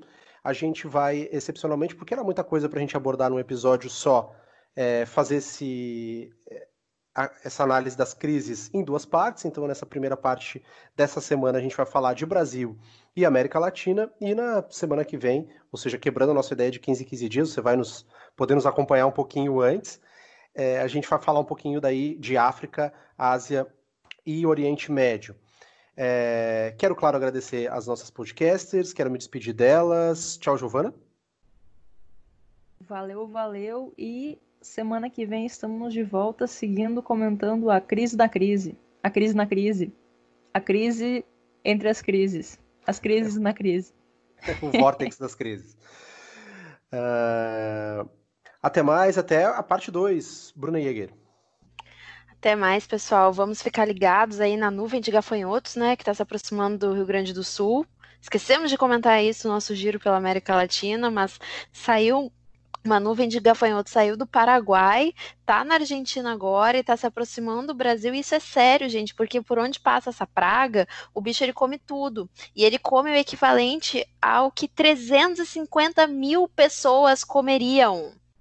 É sério, então é, é um negócio complicado aí, porque pode destruir diversas plantações aí no sul do país. Vamos ficar acompanhando a movimentação da colossal nuvem de gafanhotos, que se não bastasse, né, a conjuntura de crise das crises na crise do vórtex da crise, a gente ainda tem aí uma praga do Egito Antigo ainda tomando conta da, do Cone Sul. É... Hoje eu tava rindo dos memes, dos gafanhotos. Aí até que eu lembrei que eu não tô no Rio de Janeiro agora, eu tô no Rio Grande do Sul. Ou seja. Exato, amiga. Vai, vai, vai pegar bem aí. Guardem seus primogênitos das crises do Egito, só que agora, obviamente, crises da América Latina. É. E eu queria sugerir uma música. Posso? Antes de dar tchau? Pode, claro, claro. Que hoje é o. Dizem, né? Dizem as lendas que hoje é, é aniversário de Elza Soares, né? Não, e, e, é uma lenda, realmente. A mulher é uma lenda e o seu aniversário também é uma lenda. Há uma grande controvérsia se é 23 de junho ou 22 de julho. E ela não responde, né? Mas dizem que é 23 de junho de 1930 que ela nasceu. Então ela estaria hoje fazendo 90 anos. Né? Deus é mulher, Deus é uma mulher preta. E eu queria recomendar uma música que tem tudo a ver com o nosso podcast, que é Mulher do Fim do Mundo. Boa, Tchau, boa, pessoal. Boa indicação. Por fim, mas não menos importante, queria me despedir. Tchau, Marília Closso. Tchau, galera. Valeu. Uh, não fiquem mais depressivos depois de nos ouvir nesse episódio. Juntem-se a nós pra, na construção de um mundo melhor antes que ele acabe, né? Antes que os gafanhotos comam todos nós. E adorei a. Adorei a indicação de música da Bruna e muito bem lembrada a polêmica sobre as incertezas a respeito do dia exato. Mas lembrar que também amanhã é dia de São João, né? E que tristeza não tá, enfim, nas, nas festas que nessa época tão maravilhosa do ano que eu amo tanto. E, enfim, só para completar na, o programa na depressão completa aqui, que é a condição de humor que estamos todos. Eu tô falando que é uma novela muito ruim. É tão ruim que virou novela bíblica da Record agora, essa parada, com nuvens de gafanhoto e pragas modernas. É, é, verdade. É, é, verdade. Não, é, o gafanhoto é a cereja no bolo que faltava, né, para nossa história. Depois passamos por Atibaia, cereja no bolo. Cereja no bolo, não, gafanhoto, eu não sei mais o que eu tô falando. Então a gente fecha o nosso episódio número 9, parte 1. Não é o número 10 ainda, o próximo episódio. O próximo episódio vai ser o número 9, parte 2. E obrigado a você que nos ouviu até agora. Para quem ainda não teve suas dúvidas atendidas, a Bruna trouxe aí uh, os ouvintes, uh, as, uh, os pontos dos nossos ouvintes. Você que ainda tem algum ponto que sobre a África, América Latina, mesmo, ou Ásia e Oriente Médio, que a gente ainda vai tratar só nos, uh, nos procurar ali, mandar mensagem pelo Instagram, mandar pelo, mensagem pelo Twitter, nos marcar lá. Uh, é sempre bom ouvir uh, o que vocês têm a nos dizer. Se você puder nos indicar, compartilhar nas suas redes sociais, indicar para os amigos, para os inimigos, a gente agradece porque o podcast sempre depende muito desse boca a boca, dessa indicação é, que é fundamental para que esse conteúdo, que é claro feito de forma independente, se alastre por aí. Como já dissemos, não esqueça de seguir lá no Twitter e no Instagram, arroba Podcast. E se você quiser, claro, e puder contribuir, sempre uh, a gente agradece muito. Entre lá no padrim.com.br, barra antes que o mundo acabe. Destaco aqui que a gente tem, você pode doar a partir de dois reais, que é, que é, que é um pouquinho ali, mas que vai fazer diferença para a gente participar de uma série de contrapartidas. Tem sorteio, é, tem newsletter, então, enfim, você pode é, se inscrever lá e participar. Deu. Uh, até semana que vem, então, mudando um pouquinho nossa despedida, até semana que vem e fiquem com Elza Soares.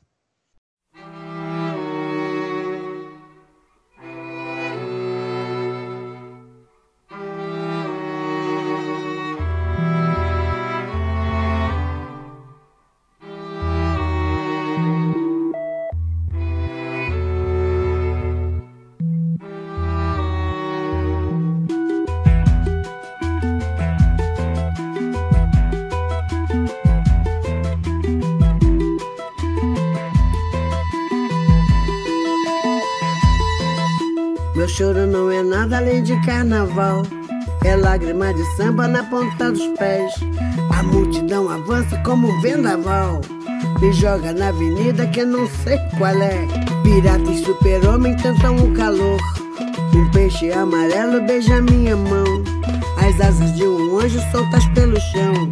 Na chuva de confetes deixo a minha dor. Na avenida deixei lá a pele preta e a minha voz. Minha fala, minha opinião. A minha casa, minha solidão. Joguei do alto do terceiro andar. Quebrei a cara e me livrei do resto dessa vida. Na avenida dura até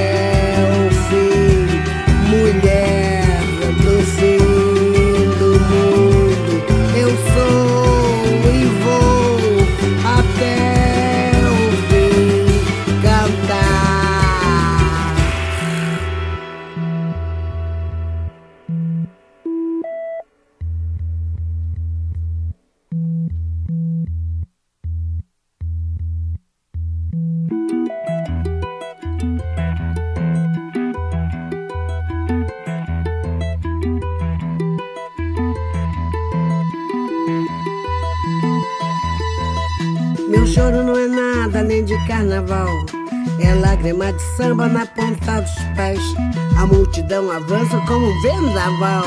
Me joga na avenida que não sei qual é. Pirata e super-homem cantam o calor. Um peixe amarelo beija minha mão. As asas de um anjo soltas pelo chão. Na chuva de confetes deixo a minha dor. Na avenida deixei lá a pele preta e a minha voz. Na avenida deixei lá a minha fala, a minha opinião. Minha casa, minha solidão. Joguei do alto do terceiro andar. Quebrei a cara e me livrei do resto dessa vida.